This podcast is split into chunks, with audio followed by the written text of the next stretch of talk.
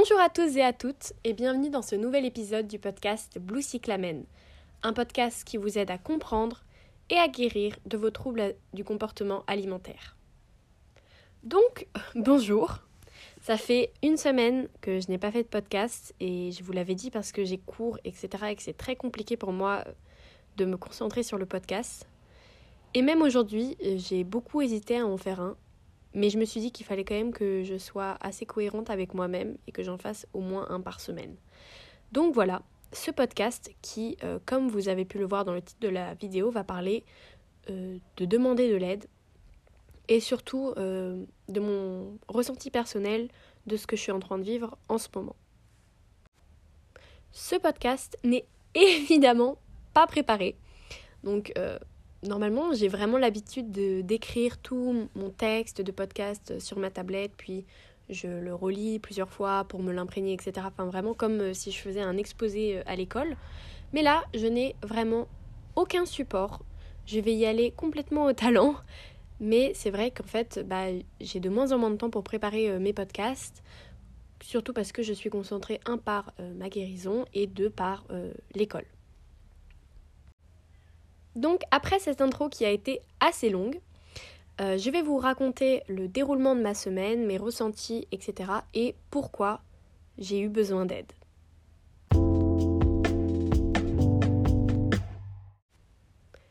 Alors, je commence par le début du début, et c'est-à-dire euh, mon début de semaine où je suis allée voir mon psychiatre avec qui j'ai discuté, etc. Et on a posé un mot euh, que je n'avais jamais entendu, enfin que j'avais déjà entendu mais que je n'avais jamais entendu euh, à mon sujet et qui m'a beaucoup choqué, qui m'a beaucoup euh, perturbée et qui a fait que cette semaine-là a été assez compliquée.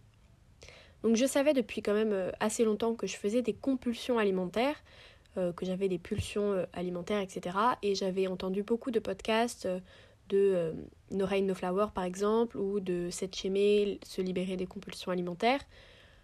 Mais, euh, mais c'était quelque chose que je que, auquel enfin, je ne m'y associais pas vraiment. Enfin, je savais, mais je pensais encore que ce n'était pas moi. Et là, j'ai eu un rendez-vous avec mon psychiatre et il m'a dit euh, donc maintenant, blablabla, blablabla, boulimie. Et j'ai pas compris. Je comprenais pas euh, qu'il était en train de s'adresser à moi en disant boulimie. Et c'est là où ça m'a fait un petit choc parce que j'étais passée de un an euh, à Québec, puis un an en clinique, un an euh, compliqué où j'ai eu du mal à m'associer au terme anorexie. Et là, tout de suite, on me parle de boulimie. Et c'est là où euh, je veux vous dire que c'était vraiment très compliqué pour moi de s'associer à ce terme et peut-être que ça vous a fait la même chose, peut-être que quand on vous a diagnostiqué, vous le saviez intérieurement, mais on vous aviez jamais, jamais dit les mots, et ça fait, ça fait comme un choc en fait. D'ailleurs, on n'a pas besoin d'être diagnostiqué pour être, pour l'être, mais quand on l'est, euh, je peux vous dire que ça fait un choc. Et donc, même si je le savais intérieurement que j'avais des compulsions alimentaires, que j'avais des tendances boulimiques, hyperphagiques, etc., le fait qu'on me le dise, ça a changé ma mentalité pour tout le courant de cette semaine-là. Toutes mes stratégies pour euh, guérir de la maladie ont drastiquement changé. Je n'étais plus dans une stratégie euh, de guérir de l'anorexie comme en fait ce que je faisais malgré mes compulsions. Il fallait que je trouve de nouvelles stratégies. Il fallait que je trouve des stratégies pour guérir à la boulimie en particulier. Donc je m'explique. En fait, euh, même après le début de mes compulsions alimentaires, j'étais toujours dans des stratégies pour guérir de l'anorexie. C'est-à-dire, ah, il faut pas que je me restreigne sur ça, il faut que je mange de ça, etc. Et, euh, et en fait, dès que je commençais une crise, c'était toujours mes pensées anorexiques, entre guillemets, enfin mes pensées de guérison d'anorexie qui parlaient, en disant oui, il faut que tu manges plus, euh, tu as le droit, tu... Enfin, c'était toute ma partie guérison d'anorexie qui en fait me poussait à continuer mes crises. Et là, il a fallu que je m'adapte et que au lieu au lieu que je me dise il faut que je guérisse de l'anorexie, il fallait que je me dise il faut que je guérisse de la boulimie. Et ça, ça se fait pas tout seul, parce que tout seul c'est beaucoup trop dur, même si j'ai essayé, et ça s'est avéré un échec, en fait, je me suis rendu compte que j'avais besoin d'aide. Au début, euh, ce que je faisais, c'est que je quittais la maison tôt le matin, j'essayais de revenir le plus tard possible, mais euh, ça fonctionnait pas du tout. Enfin, c'est-à-dire que je voulais faire ça, mais je le faisais pas. Donc je faisais une crise le matin, et ensuite à la sortie des cours, à 16h, je refaisais une crise. Et ça fonctionnait pas. Et j'ai demandé à ma mère de euh, rester avec moi. Euh, dès que j'étais levée, qu'elle se lève en même temps que moi, qu'on mange ensemble notre petit déjeuner. Sauf qu'il y avait toujours un moment où elle était trop fatiguée, elle pouvait pas, donc ça marchait pas non plus. Et le soir, je rentrais toujours toute seule, etc. Donc en fait, toutes les solutions que j'avais essayées n'ont pas fonctionné. Euh, je suis allée voir mon médecin, je suis allée voir ma psychologue, mon psychiatre, etc. Je leur ai expliqué mes problèmes.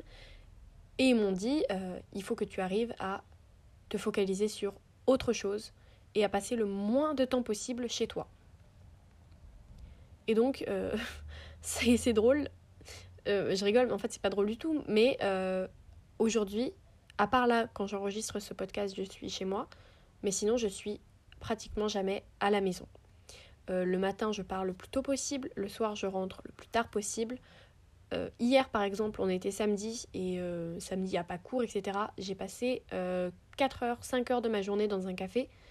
Je ne suis jamais rentrée chez moi, à part pour faire des petits allers-retours, récupérer un cahier, une trousse, enfin bref. Et c'est une technique qui a marché. N'empêche que c'est quelque chose que je ne peux pas faire toute seule. Il n'y a pas de honte à dire je ne peux pas y arriver toute seule, il faut que j'ai besoin d'aide. Par exemple, euh, il faut que je demande de l'aide à ma mère constamment, qu'elle me surveille, qu'elle, enfin, que je l'appelle pour qu'elle me rassure, pour qu'elle me console.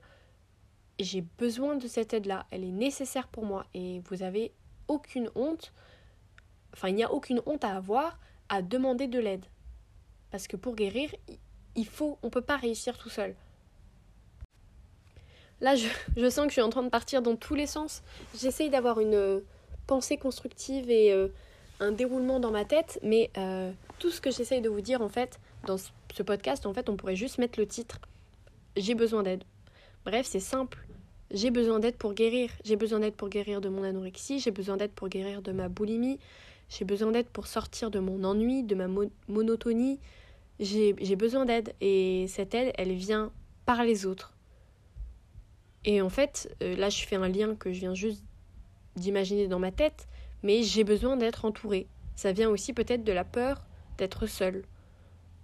Peut-être que ma boulimie et mon anorexie, elles venaient aussi euh, partiellement parce que j'étais toute seule. À Québec, j'étais toute seule, et là, je fais des crises dès que je suis seule chez moi. Donc, euh, quand je dis j'ai besoin d'aide, c'est peut-être aussi j'ai besoin d'être entourée. J'ai besoin d'être soutenue, d'être écoutée, d'être rassurée, je sais pas. Il euh, n'y a aucune honte et peut-être que vous aussi vous vous dites ça. Et si jamais vous avez vous aussi besoin euh, de quelqu'un pour vous écouter, pour vous soutenir, etc., euh, bah pareil, enfin, peut-être que vous serez un petit peu gêné, mais envoyez-moi un message et pour discuter, etc., il n'y a vraiment aucun souci. Moi, je voulais, j'ai eu cette idée un petit peu folle de créer une association un peu euh, groupe de parole pour toutes les personnes qui souffraient de troubles alimentaires et qui voudraient euh, partager leur expérience. Mais évidemment, je n'ai que 19 ans et 5 doigts. Et 10 doigts, pardon. Voilà, donc euh, on peut voir à mon calcul mental douteux que je ne suis pas prête à lancer ce genre de projet. Mais pour revenir au sujet du podcast, il n'y a pas de honte à demander, à demander de l'aide, que ce soit à sa famille, à ses amis, à n'importe qui, un proche, un camarade de classe. En fait, moi, je trouve que ce qui est le plus dur, c'est que depuis que je suis rentrée à l'université, j'ai caché le fait que j'étais malade à tous ces gens que je côtoyais à l'université. Euh, je leur ai pas dit que je souffrais de boulimie, que j'avais passé huit mois euh, en hôpital. Enfin, j'ai caché toute cette partie de moi qui est quand même une partie importante.